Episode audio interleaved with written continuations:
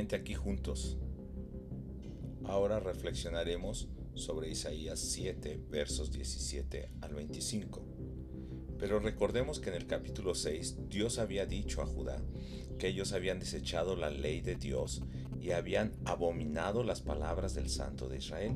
Entonces, así como Dios ha traído juicio en los versos anteriores a Efraín, que representa a Israel del norte, Dios también está mostrando que traerá a Asiria contra Judá y va a atacar a la familia real y a todo el pueblo. Será tan numeroso el ejército asirio que es comparado con abejas, pero también dice que vendrán los ejércitos egipcios y estos van a ser como moscas que vienen contra Judá. Van a invadir la tierra de Judá tanto que aquello que era para cultivo quedará como espinos. Judá será completamente humillada y castigada por Asiria. Y nos dice Isaías que solamente unos pocos quedarán con vida.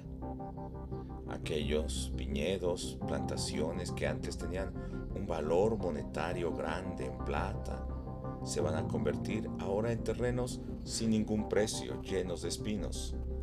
Todo va a perder su valor porque el juicio de Dios se está ejecutando. Y esto me hace pensar en el día de hoy. El juicio de Dios está manifestando sobre toda la tierra, tanto que aquello que tenía valor hoy lo está perdiendo.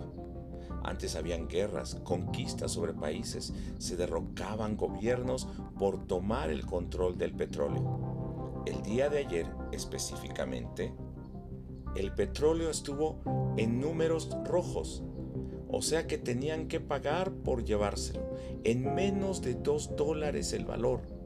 O sea, ni siquiera están recibiendo, tienen que pagar para que se lleven todo eso que antes causó guerras, que antes era lo más valioso para las naciones. ¿No es muy parecida nuestra situación a la que enfrentaba Judá en ese momento? Lamentablemente, Judá se alió con Asiria, pensando que de esa manera se libraría de la vergüenza. Pero fue peor, porque la historia nos cuenta que Asiria, así como Judá, también cayeron delante de Babilonia y no pudieron escapar del juicio de Dios. Nuestra esperanza única entonces es Dios, quien dicta sentencia, pero quien también libra de las manos del enemigo. Hoy tomemos tiempo para orar, para humillarnos delante del Señor y buscar nuestro único refugio en Él. Hoy pidamos por nuestra familia, por nuestra nación, por nuestros viejos, por nuestros jóvenes, por nuestros niños. Necesitamos reconocer a Dios como único castillo fuerte, como la roca, donde Él nos para y levanta nuestra cabeza. Y aunque vengan ríos, aunque azoten las aguas contra nuestra casa, no caerá porque está fundada sobre la roca.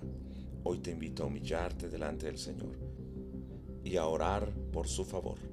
Dios te bendiga.